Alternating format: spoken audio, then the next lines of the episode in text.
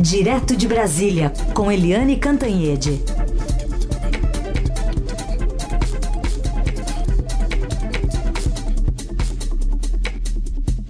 Oi, Eliane, bom dia.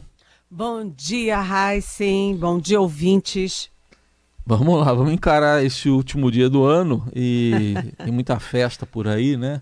Agora estava vendo uma chegada emocionante na São Silvestre, é, com um keniano aqui pulando. Ele pulou na frente, não sei se você conseguiu ver, mas ele pulou mesmo. Tava os dois ali emparelhados e ele pulou na frente do ugandense e ganhou a prova. Acho que faltou aquela olhadinha para trás, né? Mas a gente vai tentar olhar para trás um pouco desse ano de 2019 e um pouco para frente de 2020.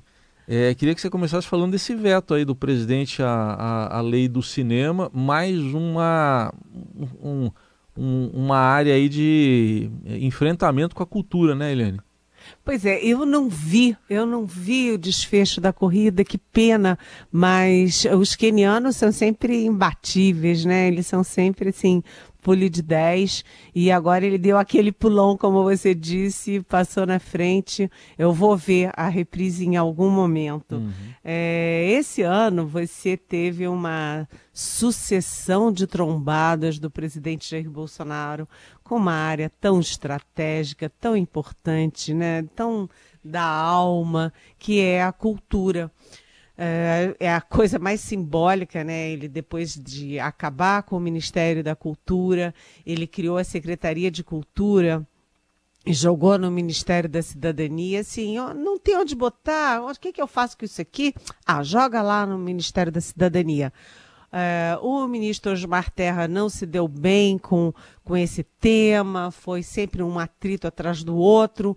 Enfim, acabaram resolvendo o problema como? Tiraram a Secretaria de Cultura do Ministério da Cidadania e jogaram no Ministério do Turismo, quer dizer. O que, que tem a ver uma coisa com a outra? Pega a cultura e joga em qualquer canto, tipo assim, ah, põe aí de qualquer jeito, joga ali naquele canto. E para completar, o secretário de Cultura, é, da Cultura Nacional, grande nome da, da, do governo na área de cultura, é o Roberto Alvim. É aquele que chamou a Fernanda Montenegro de sórdida e mesquinha. E a Fernanda Montenegro, nossa dama, grande dama do teatro brasileiro. Enfim, é, quando todo mundo achava que o homem ia ser punido, ele foi promovido ao grande nome da cultura nacional. E aí foi, foi preenchendo os cargos com a cabeça dele, fala em transformar os teatros e cinemas em, em redutos evangélicos, é uma coisa toda alucinada. E para dar um fecho de ouro a essa história de horrores com a cultura nacional, a gente tem o presidente da República vetando integralmente o projeto de um ex-ministro da Cultura, aliás, o Marcelo Calheiro, que eh, prorrogava a, o Recine, quer dizer, a, as verbas federais ou isenção, né, a isenção de impostos para modernizar e para construir eh, novas, eh, novas salas de cinema, novos cinemas pelo país afora. Isso me lembrou muito Cinema Paradiso, que é um dos meus filmes preferidos, é um filme belíssimo. Também, né, viu? Sobre o cinema. Você viu? É, eu, eu tenho até, até o DVD. É lindo, é. né? É lindo. É. E, enfim, o presidente vetou a isenção, a prorrogação é, por mais alguns anos até 2024 dessa, dessa, desse, desses recursos para é, construção e modernização de salas de cinema e, junto com isso, também a permissão para que nós, pessoas físicas e as pessoas jurídicas, ou seja, as empresas, possam abater 4 e 5% do imposto de renda para favorecer a produção de filmes nacionais. Ou seja, tirou, secou a fonte, secou a fonte de produção de filmes e de é, construção de novos cinemas no Brasil. É uma coisa assim aterrorizante. O argumento do presidente é de que ele seguiu um parecer do Ministério da Economia de que o projeto não tinha fonte de renda. E aí a gente vê que o projeto apenas prorrogava alguma coisa que já estava em vigor, que já tinha previsão de, de recursos, que todo mundo já sabia quanto ia custar, ou seja, não tinha nenhuma surpresa, nenhuma, nenhum gasto novo. É, é, triste isso, porque o presidente Jair Bolsonaro passou anos turras com a área de cultura e ele não consegue entender a importância disso e olha a cultura sob a única ótica que ele consegue usar para tudo, que é a ideologia na cabeça dele, a cultura, o audiovisual, filme, cinema, etc. Tudo isso é uma coisa da esquerda uma esquerda voraz, devoradora e perigosa, e com isso ele vai devorando vorazmente a produção cultural do Brasil. Muito bem. É, tá aí a gente vendo que pode ocorrer, podem ocorrer mais embates nessa área, infelizmente, lá em 2020. Mas tem um segundo tema aqui para a gente tratar, Helene, que já seria seu segundo tema, mas que também é tema de uma pergunta de um ouvinte nosso a questão da criação da figura do juiz de garantias. E o nosso ouvinte, o Elcio, é, acho que ele ouviu algo que a gente falou esses dias aqui também. Então ele está perguntando a sua opinião e se é o VAR, né? Está se referindo ao árbitro de vídeo no futebol, se ele é o VAR do judiciário, o juiz de garantias, o Elcio, que pergunta. Oi, é, tudo bem, Elcio? Bom dia, é, bom novo ano para você. É, essa questão do juiz de garantia tem vários vieses, né? Porque a gente tem que focar na figura do ministro Sérgio Moro. O juiz de garantias foi uma ideia que foi criada muito contra o Moro, porque quem é a favor do ex-presidente Lula e que, portanto, é contra a condenação do ex-presidente Lula, achava que era preciso ter um juiz de garantias, ou seja, um VAR, para impedir que o Sérgio Moro o condenasse. Como é que funciona o juiz de garantia? Um juiz faz a instrução do processo, né? analisa as provas, vê as provas, pede mais é, informação, mais diligência, etc. E depois que ele completa esse trabalho, aí vem o juiz de garantias, um segundo juiz, para aí sim julgar o réu, se condena, se absolve, qual é a pena, etc, etc, etc. Então são dois juízes, um é, do processo e o outro do julgamento.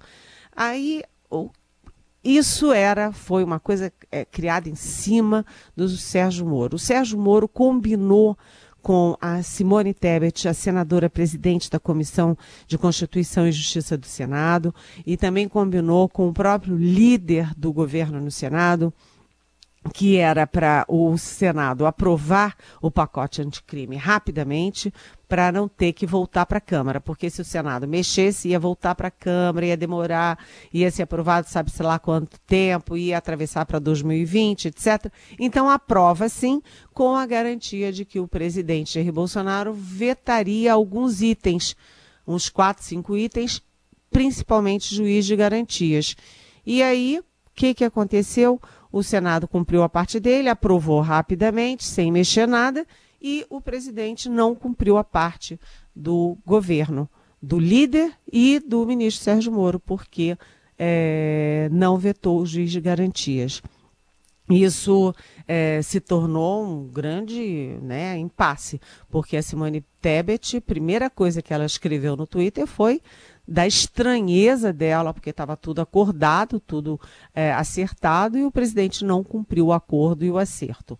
E agora, os ministros do Supremo têm se manifestado a favor do juiz de garantias. Ontem mesmo, o Alexandre de Moraes, é, ministro do Supremo, deu uma entrevista para o Estadão defendendo o juiz de garantias. Agora, a Ordem dos Advogados do Brasil também defende, claro, né? Porque a OAB está interessada em defender os clientes dela, né, os réus é, que ela defende, é, e quanto mais tiver ali um VAR para impedir a condenação, melhor. Mas está é, tá muito dividido isso. Os juízes de primeira instância pensam uma coisa, o Supremo pensa outra, o AB pensa outra.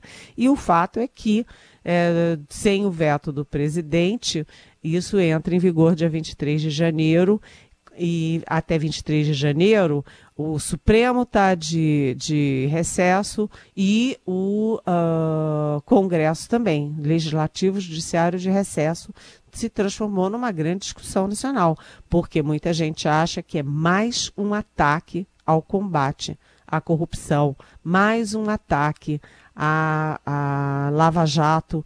Enfim, é uma discussão muito complexa e precisa ver né, se tem juiz suficiente também para isso. Tem muita comarca no Brasil que só tem um juiz.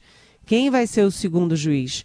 A gente já viu que ontem, na manchete do Estadão, o judiciário paga fortunas em vale alimentação para juiz. Agora vai pagar também, para ter um outro juiz nessas comarcas, vai ter que pagar vale transporte, vale alimentação, vale hospedagem, vale não sei o quê, vale isso e aquilo, para ter um segundo juiz. Tem que ter gente, tem que ter braço e tem que ter também recursos extras para garantir o juiz de garantias. E é isso, é outro assunto que vai entrar pelo ano 2020 e a gente vai acompanhar. Eliane, antes do, desse balanço aí do ano também, é, você falou de cultura no primeiro tema e tem aqui um ouvinte nosso, o Rogério Olmo, ele foi comentando esse ataque que houve à, produtora do, do Porta dos Fundos, no Rio de Janeiro, um grupo que se auto-intitula Integralista Reivindicando o Ataque, a produtora do Porto dos Fundos. Ele pergunta também se não seria uma cortina de fumaça para desviar a atenção de casos como o de Flávio Bolsonaro. Oi, Rogério, bom dia, bem-vindo e feliz ano novo para você. Olha, essa história da porta dos fundos é super preocupante porque não é um ataque específico contra aquela entidade, aquele grupo, aquele, aquele grupo de pessoas. É um ataque à liberdade de expressão, é um ataque à democracia. E quando você fala em integralismo, a volta do integralismo no Brasil dá um arrepio assim na, na espinha da gente. O Estadão fez uma reportagem que muito importante agora já na reta final do ano, mostrando a volta do integralismo no Brasil, a volta da, de um movimento de direita que não é um movimento da direita moderna. Eu sempre faço essa separação. A direita moderna, dos bons princípios, do liberalismo na economia, não é de uma direita que a gente achou que nunca mais ouviria falar no Brasil. Né? Então acho que é muito grave, muito é um todos nós devemos vestir essa camisa de gritar contra uma coisa como essas. Agora, é, não sei se é pro para defender o Flávio Bolsonaro ou não, porque de qualquer jeito, o caso Flávio Bolsonaro, claro que nessa reta final aí, judiciário de recesso, legislativo, deu uma esmorecida ao tema, mas ele vai voltar com muita força em 2019 e não é um atentado daqui ou um atentado dali que vai esconder uma investigação que é conduzida pelo Ministério Público do Rio de Janeiro com a atuação também da Polícia Federal. Ou seja, não tem cortina de fumaça que vai esconder essas investigações. Acho que uma coisa é uma coisa, outra coisa é outra coisa. Abração, Rogério. Tudo bem, Rogério sempre atento aqui também à programação, obrigado a ele. E vamos falar agora um pouquinho desse sobe e desce desse ano que está terminando, Helene? Olha, é... Heisen, esse ano foi uma montanha russa, né? Porque todo dia a gente acordava pensando qual vai ser a do Bolsonaro hoje que que o Bolsonaro vai falar, o que que o Flávio Bolsonaro vai fazer, o que que o Eduardo Bolsonaro vai dizer, o que que o Carlos Bolsonaro vai twittar, o que que o tal do bruxo lá de, da Virgínia vai falar os palavrões contra generais, contra jornalistas, contra todo mundo é, no Twitter. Então, foi um ano assim de muita beligerância desnecessária. Né? O foco do Brasil tem que ser é, economia, recuperação da economia, né? PIB alto, recuperação de empregos, baixar a carne. É isso que tem que ser o foco do Brasil. Mas a economia anda muito devagar. A gente tem aí real, realmente o PIB, a previsão de PIB era mais de 2% no início do governo Bolsonaro, despencou para menos de 1 no meio do primeiro ano e agora está ali em torno de 1 ponto alguma coisa. Só que isso é muito pouco para o país que tem a potencialidade do Brasil, que passou dois anos em recessão, que tem uma base muito baixa de crescimento, que você pega 1% em cima de uma base muito baixa, isso é muito pouco para a necessidade, para o desafio, para o acolhimento de trabalhadores, é, para gerar emprego, salário, renda e bem-estar. Então a economia vai devagar, mas vai. O problema é que você teve uma série de recuos é, provocados pelo próprio presidente, pelos filhos dele, em várias áreas. Você teve, a gente acabou de falar da cultura, os recuos na cultura, os ataques à nossa classe, é, à nossa produção cultural, à nossa classe artística, o tempo inteiro. Você teve é, ataques ao meio ambiente, você teve as queimadas, desmatamento e as frases equivocadas do presidente, uma sinalização de que pode sim, pode sim. A Amazônia tem muita árvore. Cortar umas ali, cerrada aqui, cerrada ali, não vai fazer muita falta. Mineração em terra indígena, ou seja, várias sinalizações que estão espantando o mundo civilizado. Você também tem recursos na área de direitos humanos, com essa obsessão em é, defender maus policiais. Nós temos que defender os bons policiais que arriscam a vida, que estão nas ruas, que é, salvam a vida das pessoas, né, que defendem a ordem, defendem a segurança. Esse sim, mas policial que mata em serviço, sem ter motivo, né? Que é, mata filho de pobre, negro e de periferia. Esses você não uhum. tem que ter condescendência. É, além disso, o presidente ele fica falando de Pinochet, Stroessner e tal, e atacando Paulo Freire né, num momento de grande desigualdade. E também a gente teve retrocesso na política externa, e aí é uma longa história em que tudo aos Estados Unidos e nada para o resto. Hum. É, então, a gente teve um ano bastante sacolejante, Heisen. Bom, o ouvinte nessa linha aí, tem um ouvinte nosso, Cezino, ele está pedindo seis palavrinhas para você. Vamos ouvir que seis palavrinhas que ele quer. Bom dia, Heisen. Dia, Eliane. Tudo bem, o Cezine? A última do ano, viu, Raiz? Eliane, em três palavras positivas e negativas sobre o cenário brasileiro. Um abraço e feliz 2020 para você e para todos do Dourado e todos os ouvintes. Obrigadão. E aí, Eliane, três e três que ele pediu.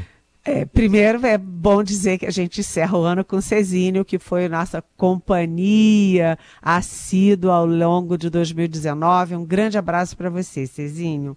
É, hum, três palavras. Vamos começar pelo negativo, né, Heisen? Vamos lá. É, ódio. Foi um ano de ódio, de ataque, de guerra. E o Brasil precisa de paz, amor, abraços e carinhos. Foi um ano também em que a desigualdade cresceu. Qual é o maior problema do Brasil? A desigualdade social e a desigualdade cresceu. O Brasil é o segundo país em desigualdade no mundo, o que é de chorar. E o terceiro é autoritarismo. Autoritarismo, Cezinho, ficou pululando, hora às cinco, hora daqui, hora dali, a volta do autoritarismo e a gente não pode admitir. Então vamos passar para as positivas? Vamos lá. E aí? As positivas eu vou ser contra a corrente, contra as pesquisas e vou falar a palavra que foi positiva esse ano, que foi o Congresso Nacional. O Congresso Nacional deu um exemplo de que pode ser muito atuante, trabalhador, né, produzir resultados, dizer não quando precisa dizer não e dizer sim quando precisa dizer sim.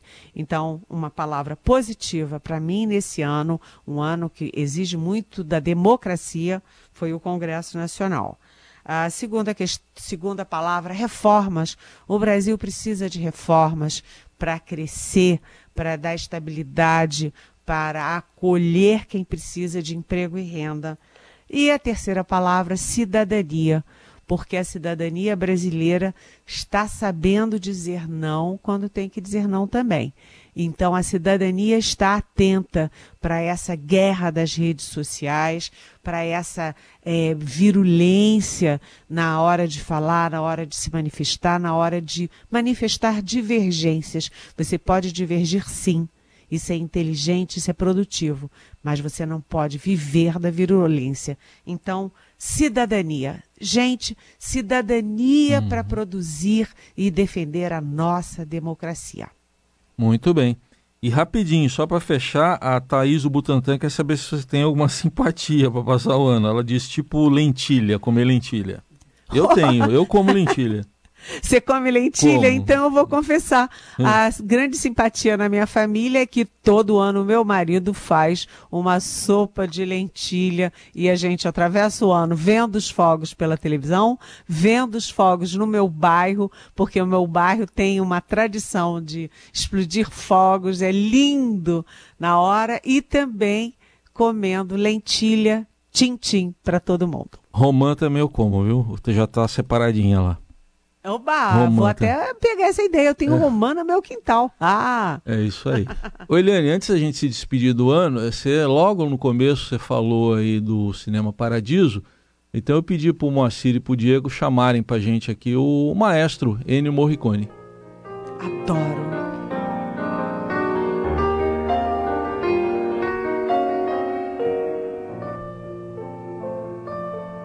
Já que é um filme que trata do amor, né? O amor, assim, amor entre pessoas e, e por uma arte, né? Por uma profissão, acho que é um bom para encerrar, né? Claro, e uma homenagem à cultura nacional, um dos nossos grandes orgulhos. E viva a Fernanda Montenegro. Isso aí. Eliane, mais uma vez, mais um ano terminando. Agradeço aí pela parceria comigo, com a Carol. Carol tá de folga essa semana. Até o ano que vem, então. Tamo juntos. Até o ano que vem. Obrigada aos ouvintes, obrigada a você, Carol, Diego, Moa. É muito bom estar aqui com vocês todas as manhãs. Beijão. Beijão, feliz ano novo.